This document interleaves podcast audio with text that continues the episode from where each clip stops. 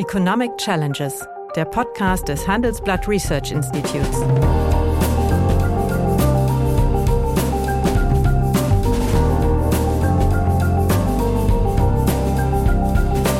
Bert Rürup, der Chefökonom des Handelsblatts, diskutiert mit Michael Hüter, dem Direktor des Instituts der deutschen Wirtschaft, wöchentlich aktuelle wirtschaftliche Herausforderungen für Deutschland wie für die Weltwirtschaft.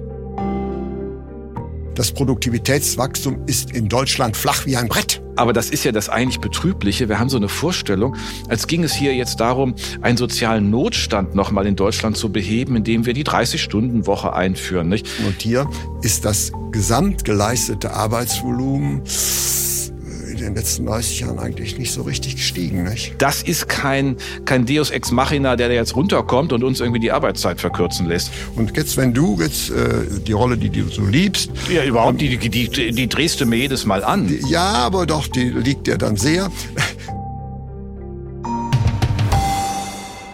Ja, guten Tag, meine Damen und Herren. Hallo, lieber Michael. Hallo, lieber Bert. Nun, äh, als Anfang der 1980er Jahre die IG Metall äh, mit einem Vorstoß die wöchentliche Arbeitszeit von 40 auf 35 äh, Wochenstunden zu reduzieren vorpreschte, nannte der kurz zuvor zum Kanzler gewählte Helmut Kohl, das sei dumm und töricht. Kurze Zeit später haben sich die IG Metall und der Arbeitgeber der Metallarbeiter auf den Einstieg in die 35-Stunden-Woche geeinigt, ohne dass irgendwelche erkennbare Schäden für die deutsche Volkswirtschaft daraus resultierten. Und vor kurzem machte, du wirst dich dran erinnern, die SPD-Vorsitzende Eskens machte sich stark für die Viertagewoche. Äh, natürlich auch mit vollem Lohnausgleich. Und interessant war, dass äh, quasi in einem Art Schulterschluss die Arbeitgeberverbände und äh, die DGB-Vorsitzende äh, da doch äh, Abstand von nehmen wollten. Dem steht allerdings gegenüber, dass, und man höre und staune, seit drei Jahrzehnten die tariflich äh, vereinbarte Arbeitszeit faktisch unverändert ist. Im Jahr 2001 arbeiteten Vollerwerbstätige effektiv 40,5 Stunden die Woche. Und das ist nicht einmal eine Stunde weniger als 1991. Und äh, vor dem Hintergrund, äh, dass der Arbeitsmarkt absolut geräumt ist, äh, die Situation ist sehr gut, liegt es doch eigentlich nahe, dass Frau Eskens mit diesem Vorschlag vorprescht. Also ich glaube, sie heißt Esken. Das Esken, andere, das andere, das andere war die Sängerin aus den 60er nein, nein, Jahren. Das war, ja, ja, ja, ja. Das, ähm, Aber es muss ja auch das mal klar schneiden wir raus. Das, nee, das lassen wir drin. Das ist viel zu Ja. schön. Nee, nee, Ja. nee, nee, nee, nee, Gut, nee. okay, lassen wir es drin. Also, Also, Ja. ähm, ja, was heißt und erstmal ähm, der Arbeitsmarkt ist absolut geräumt. Äh, ja, äh, also ganz stimmt's ja nicht. Ne? Wir haben ja ähm, äh, 2,4 Millionen registrierte Arbeitslose. Also wollen wir mal davon ausgehen, dass wir da doch einige noch mobilisieren können. Aber ist die niedrigste Zahl seit langem. Ist die niedrigste bei langem, ja, ist richtig. Und wir haben natürlich auch überall äh, Arbeitskräftemangel. Also wenn man Arbeitskräftemangel hat, die Arbeitszeit zu verkürzen, ähm, geht ja nur mit der begründeten Hoffnung, dass die Produktivität das kompensiert. Steigt. Und die ist flach wie im Brett. So, das ist nun mal so. Ich finde auch die Diskussion über die vier Tage eigentlich äh, etwas irreführend, weil der, die Arbeitnehmer und Arbeitgeber können in ihr Rahmen ihrer Regelung alles machen. Nicht, sie können vier Tage vereinbaren, sie können äh, diese 80 Prozent Zeit nehmen. Sie können das verteilen, wie Sie wollen. Wir haben heute Möglichkeiten, äh, dass auch Arbeitsortsouveränität zur Arbeitszeit-Souveränität hinzugekommen ist. Also ich frage mich, wieso das erstmal eine Frage der ähm, gesetzlichen Beauftragung ist einer solchen Regelung, sondern letztlich ist es betriebliche Realität. Aber wo ich eigentlich darauf hinaus will, als Volkswirt interessiert mich ehrlich gesagt weniger die vier Tage oder fünf Tage Woche, sondern was haben wir eigentlich für ein Arbeitsvolumen insgesamt im Jahr pro Beschäftigten. Und wenn ich mir das äh, beim erwerbsfähigen Deutschland anschaue, dann haben wir etwa 1350 Stunden. In der Schweiz werden 1590 Stunden gearbeitet, in Schweden 1600 Stunden. Das heißt also, irgendwie arbeiten wir schon relativ wenig. Und, sagen wir, äh, wir haben eine hohe Zahl, aber die Teilzeitbeschäftigung nimmt Ja, das zu. ist nicht die einzige Erklärung. Dahinter steht äh, Teilzeit- äh, und Vollzeitaufteilung, ja. Ähm, aber hier ging es ja um jährliche Arbeitszeit pro Arbeitnehmer insgesamt. Und wir haben natürlich auch andere Urlaubsregeln, andere Feiertagsregeln. Mhm. Also wenn man über das Jahresarbeitsvolumen spricht, deswegen komme ich da drauf, mhm. hat man sehr viel mehr Variablen, die relevant sind. Mhm. Ich rede über die Tage, die, die in acht Stunden oder sieben Stunden oder sonst was für einen Tag. Ich rede über eine Wochenarbeitszeit. Ich rede aber auch letztlich über Urlaubsregelungen, über Feiertagsregelungen, über Vollzeit, Teilzeit. So, und das muss alles mit ins Bild genommen werden. Man kann diesen Vergleich zur Schweiz und Schweden, aber auch auf Vollzeiterwerbstätige in der Industrie beziehen. Auch dort haben wir eine Differenz, die dann fast auf 300 Stunden geht. Das heißt, mhm. die erste Frage ist ja, ähm, können wir uns das weiterhin so leisten, wenn die Schweiz offenkundig äh, bei weniger, äh, bei auch nicht höherer Unzufriedenheit oder vielleicht sogar geringerer mhm. Unzufriedenheit, sogar bei höherer Lebenserwartung offenkundig mit einer höheren Arbeitszeit zurechtkommt. Also was mich immer stört an der Debatte und wenn man mal dann so bei öffentlich-rechtlichen äh, Sendern auf die Homepage schaut, beim ZDF beispielsweise, dann wird so davon getan, als wären wir sozusagen in der gegenwärtigen Situation in einer enormen Stresslage. Äh, das kann ich mit Blick auf den internationalen Vergleich in Europa und ich vergleiche nicht mit Kambodscha, mhm. die die höchste Wochenarbeitszeit haben, äh, sondern mit Europa, mit relevanten Staaten, die wir gerne als Orientierung für unser Sozialmodell nehmen, nämlich Schweden und die Schweiz, dann irritiert mich das. Also insofern ja. Äh, eine interessante Forderung, warum Frau Esken die vorträgt. Ja, na gut, äh, die Regierung hat sonst äh, vielleicht keine großen Erfolgsthemen.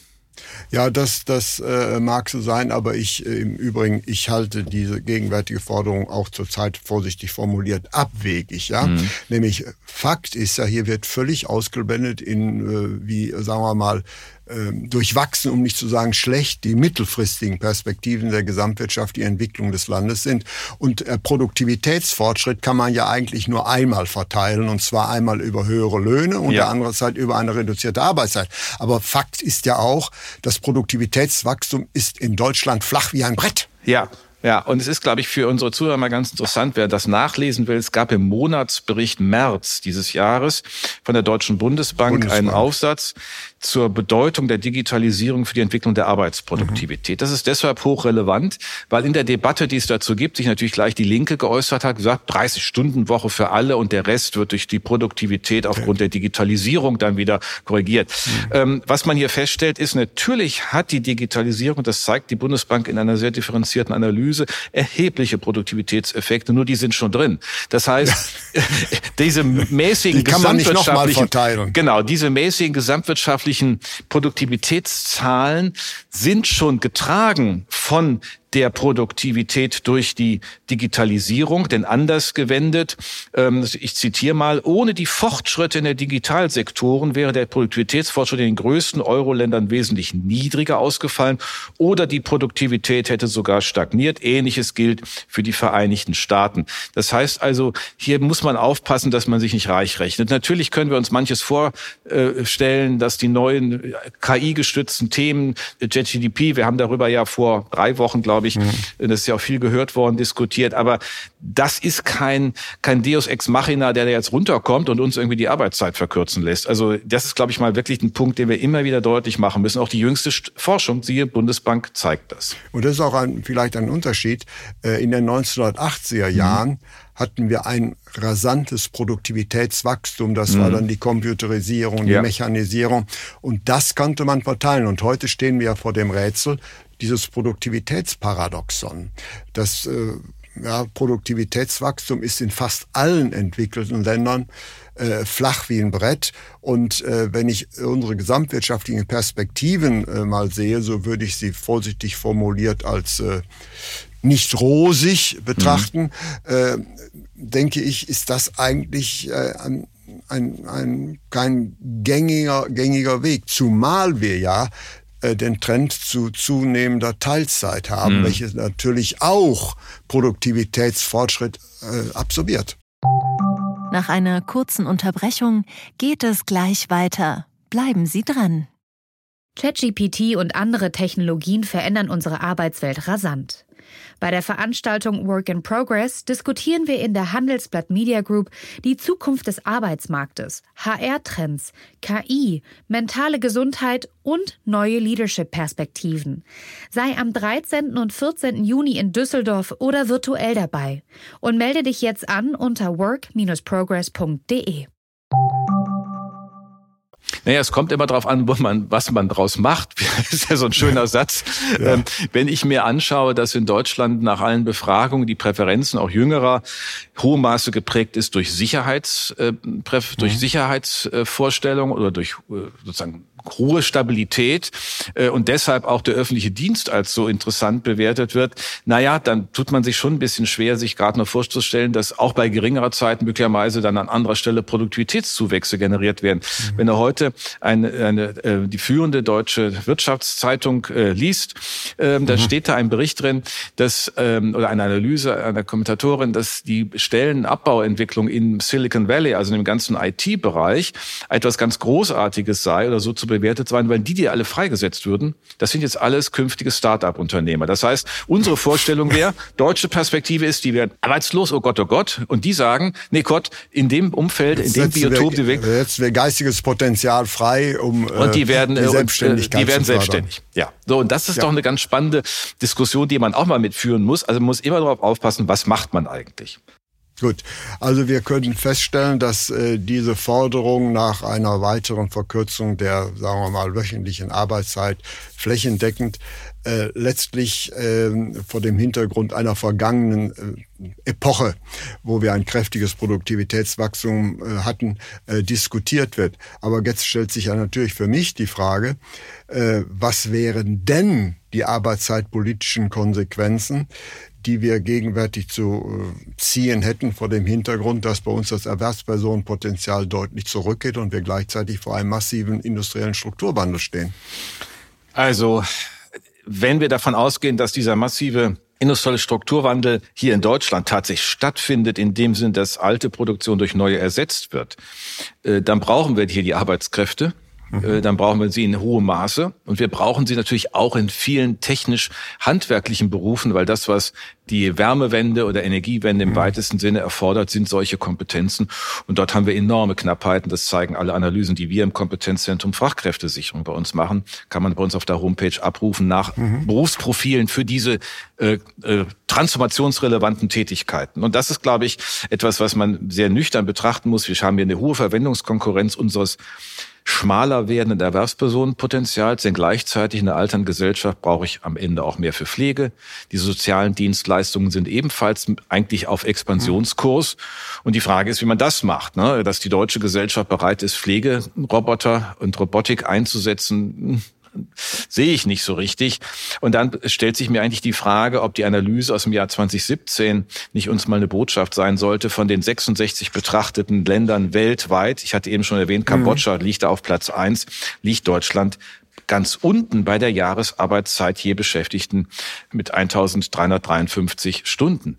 Und das ist etwas, wo ich frage, hm, damit kommen wir eigentlich nicht klar.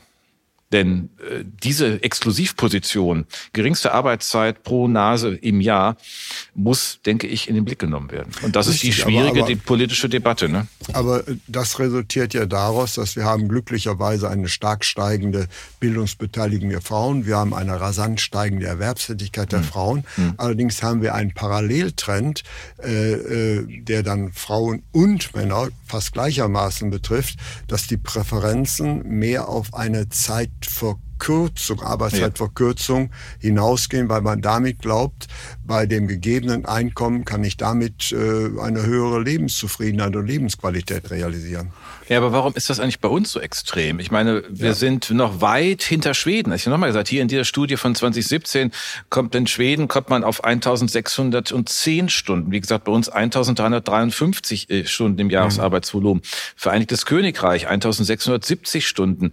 Belgien 1544 Stunden. Also man kann das verlängern, das wird aber nicht schöner dadurch. Mhm. Also man muss sich mal die deutsche Gesellschaft fragen, was sie sich hier eigentlich leistet und ob die These stimmt, ähm, dass wir dadurch sehr viel mehr äh, wirklich Zufriedenheit, Work-Life-Balance ähm, organisieren, wenn ich mir manche Zahlen anschaue. Und es gibt ja auch die Analysen zur, zum Glück oder Glücksempfinden. Dann stellt sie immer fest, dass jedenfalls Deutschland nicht auf Platz eins ist. Da finde ich die Schweizer sehr viel weiter vorne. Ich finde die Skandinavier viel weiter vorne.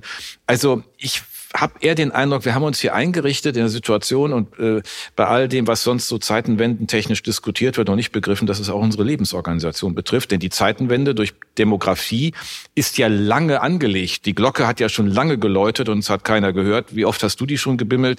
Ja. Und wir alle gemeinsam. Ähm, aber das ist ja das eigentlich Betrübliche. Wir haben so eine Vorstellung, als ging es hier jetzt darum, einen sozialen Notstand nochmal in Deutschland zu beheben, indem wir die 30-Stunden-Woche einführen. Nicht? Ich meine, die andere Debatte, vielleicht sollten wir das auch nochmal aufmachen, ist ja mit, mit Belgien auch interessanterweise verbunden. Die haben ja ein Gesetz ähm, erlassen, dass eine vier Tage Woche als Anspruch für die Beschäftigten da ist. Sie können sich entscheiden dafür, mhm. aber bei gleicher Arbeitszeit. Das mhm. heißt 9,5 Stunden am Tag. Ne? Dann komme ich auch auf die 39, irgendwas ja, ja. und äh, verteile die nur auf bis fünf. Ich frage mich auch hier, warum muss das eigentlich der Gesetzgeber organisieren, ähm, wenn Unternehmen, und da gibt es ja viele Beispiele dafür, aus der Eigenbewertung mhm. ihrer Situation, ihres Marktes, ihrer Rekrutierungsoptionen sowas machen und dann einen Vorteil ziehen. Das ist ja alles, das, das ist ja nichts, was der Gesetzgeber eigentlich regulieren muss. Die Belgier haben gesagt, ja, nach der Pandemie, wir wollen die Beschäftigungsquote erhöhen, die ist bei uns nur 71 Prozent mhm. und wir wollen auf 80 hoch.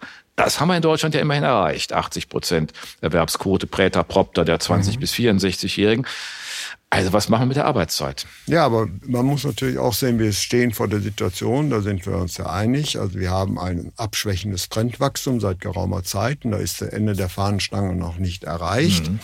Und wir haben eine alternde Bevölkerung und dann haben wir gleichzeitig, insbesondere im Bereich, also als Folge der Alterung, äh, der Pflege und der Gesundheit einen steigenden Arbeitskräftebedarf. Ja, oder zumindest ein Arbeitsvolumenbedarf. Und deswegen würde ich mal das ins Konstruktive ins Positive drängen. Welche Möglichkeiten siehst du denn, das geleistete Arbeitsvolumen zu erhöhen. An der Demografie kann ich ja bis auf weiteres nichts dran drehen. Am Produktivitätswachstum kann man auch nichts drehen. Also muss es letztlich darum gehen, doch, wie gesagt, das Arbeitsvolumen ja. im Interesse ja. der steigenden Wohlfahrt zu steigern. Und hier, da habe ich ja eben darauf hingewiesen, mhm. ist das gesamt geleistete Arbeitsvolumen in den letzten 30 Jahren eigentlich nicht so richtig gestiegen. Nicht? Nee, es ist nicht gestiegen. Ähm, und äh, wir müssen im Grunde fragen, was trotz behindert, steigender Beschäftigung, trotz ja. steigender Beschäftigung. Was behindert, das ist ja die erste Frage, was behindert denn Menschen an Vollzeittätigkeit, insbesondere Frauen? Und dann haben wir immer den Hinweis, es ist die unzureichende Kinderbetreuung mhm. oder auch Pflegebetreuungsinfrastruktur, wenn man mal die ältere Generation mhm. mit in den Blick nimmt.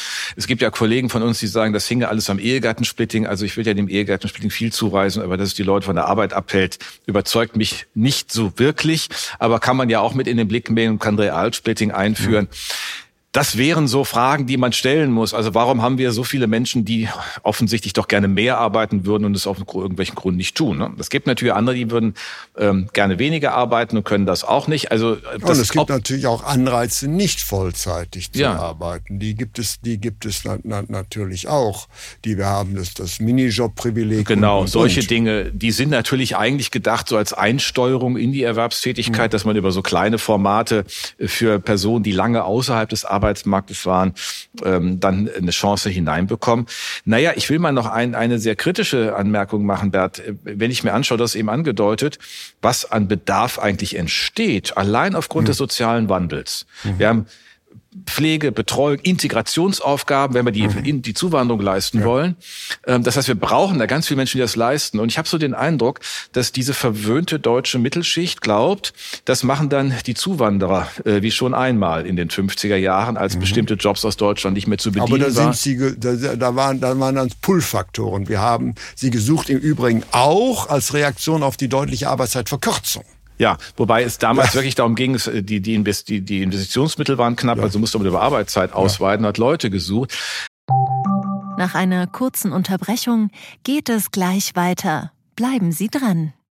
Ich bin Dr. Robin John, Allgemeinarzt in Schönebeck. Das ist 15 Kilometer von Magdeburg entfernt und trotzdem zu weit, um hier Nachwuchs zu finden. Immer mehr Praxen im Salzlandkreis bleiben unbesetzt und Patienten haben lange Wege und noch längere Wartezeiten. Das muss sich ändern.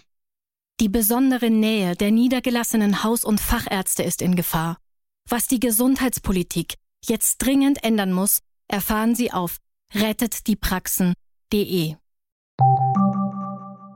Also hier stimmt eigentlich in der Debatte was nicht. Die gleichen Leute, die sagen, ah, ich brauche für Work-Life-Balance vielleicht nur drei Tage die Woche oder maximal vier, wollen aber gerne das volle Leistungsspektrum aller Dienstleistungssektoren genießen. Ja, wo soll es denn herkommen, wenn alle in der Gesellschaft diese Grundhaltung haben? Das stimmt etwas nicht zusammen und diese Debatte wird auch nicht geführt. Der Bundeskanzler weist immer darauf hin, da kommen sechs Millionen Menschen nach Deutschland zugewandert mhm. aufgrund der tollen Rechtsänderung.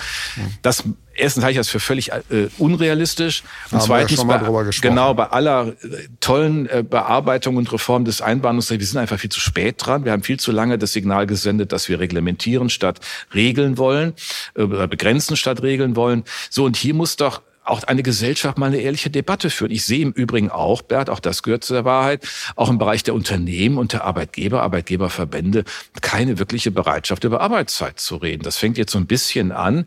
Keiner will sich eine blutige Nase holen, kann ich irgendwie verstehen. Mhm. Aber ich meine mal ganz im Ernst, wo soll denn äh, das Bruttoinlandsprodukt entstehen, wenn es nicht erarbeitet ja, wird? Das war ja eigentlich der, der tiefe Hintergrund äh, des von mir mir ein bisschen provokativ gestellten Themas von heute. Mhm. Äh, das heißt also, wir sind in einer ja, konjunkturellen Krise, wir sind aber auch in einer strukturellen Krise und wir sind in einer demografischen Krise.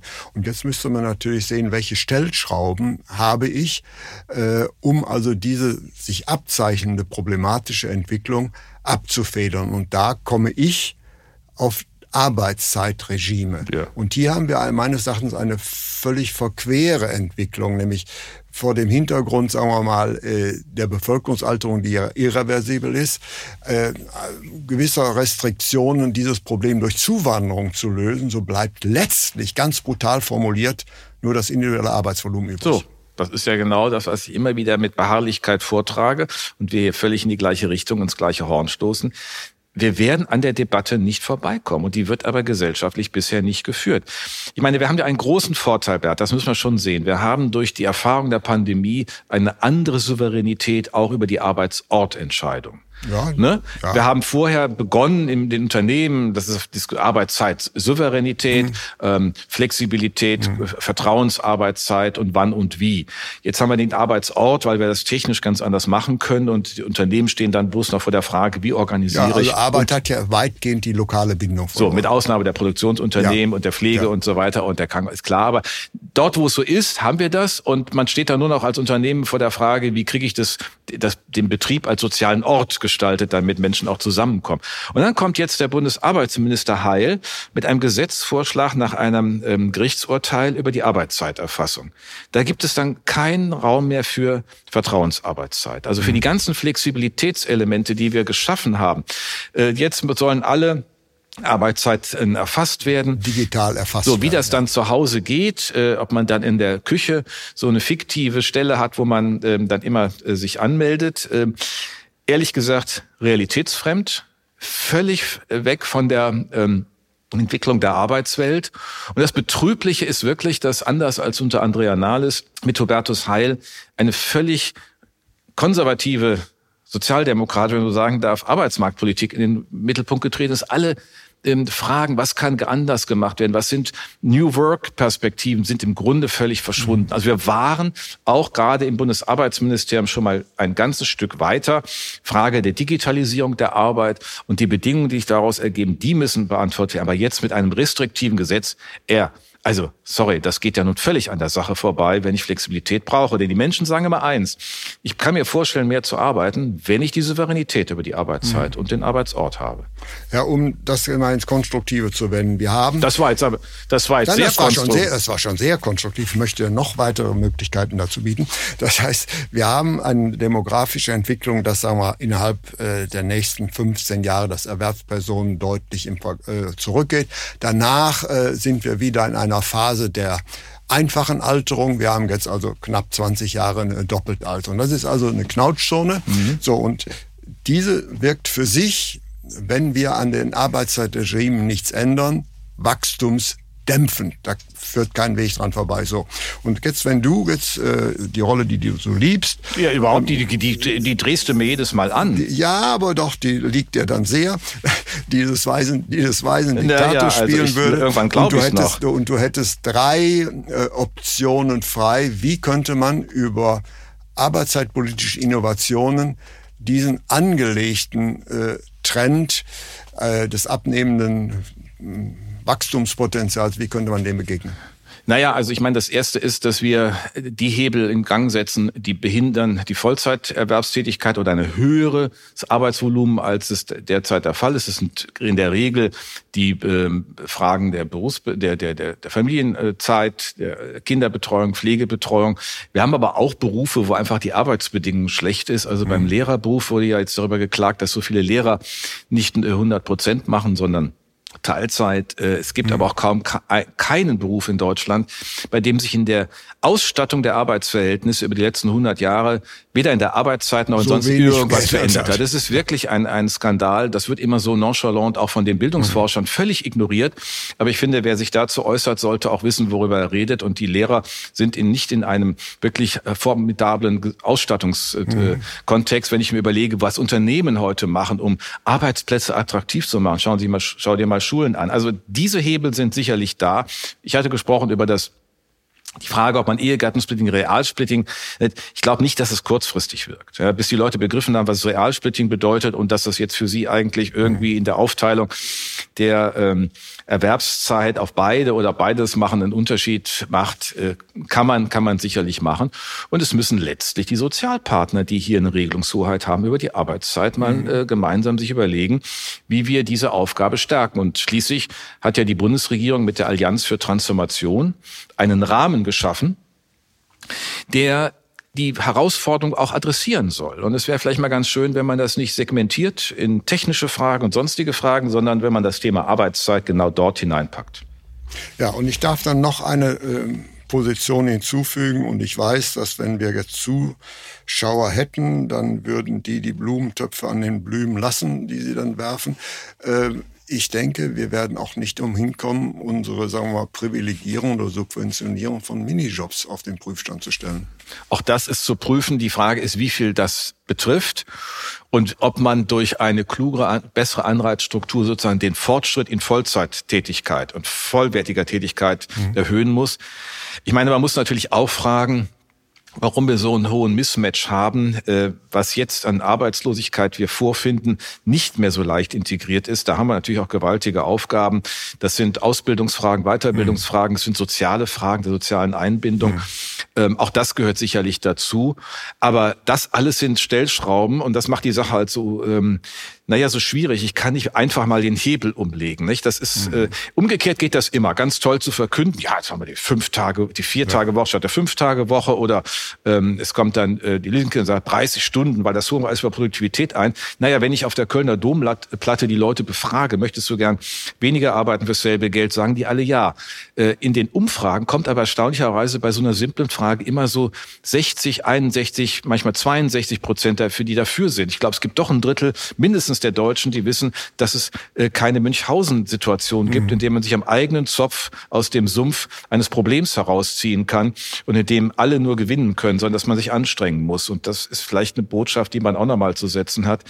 Denn das Produktivitätsthema, Bert, was wir so vielfach mhm. diskutiert haben, ich meine, wenn du eine Generation hast, die ständig knapp war, ich meine, wir waren ja alle immer im mhm. Überzahl. Ne? Uns ja. gab's immer ähm, da, genug, aber äh, die anderen, ähm, die jetzt lernen, dass sie ständig knapp sind, werden natürlich auch gepampert. Und das führt nicht auch nicht zur Produktivitätssteigerung. Also es war kein schöner Schlusssatz. Nein, ich, äh, ich wollte da noch einen positiven machen. Das heißt also, ich hoffe, äh, dass wir heute einen ganz kleinen Anstoß gegeben haben, äh, die Debatte vielleicht mal in die Richtung zu lenken, dass es nicht darum geht, Regeln zur Arbeitszeitverkürzung sagen wir, mal, zu verbessern, zu implementieren, sondern auch Anreize zu setzen, das Arbeitsvolumen äh, mal zu anhören, weil das mal ist, ist nämlich für mich die entscheidende strategische Größe, um äh, einem Wohlstandsverlust zu begegnen, den wir haben. Und diese Debatte wird meines Erachtens noch nicht geführt. Und wenn wir unsere Hörer mit diesem heutigen Gespräch ein bisschen sensibilisiert hätten, auch zu Kritik, äh, wäre ja, es ein erfolgreiches Gespräch gewesen. Herzlichen Dank. Ich danke dir. Ja, meine Damen und Herren, wenn Ihnen die Gespräche, die wir führen über ökonomische Themen gefallen, dann habe ich dann noch ein neues Angebot für Sie, was Sie interessieren könnte. Nämlich mehr aktuelle Wirtschaftsinformationen finden Sie unter handelsblatt.com slash global und natürlich in den einschlägigen Hinweisen in meinem wöchentlichen Newsletter der Chefökonom.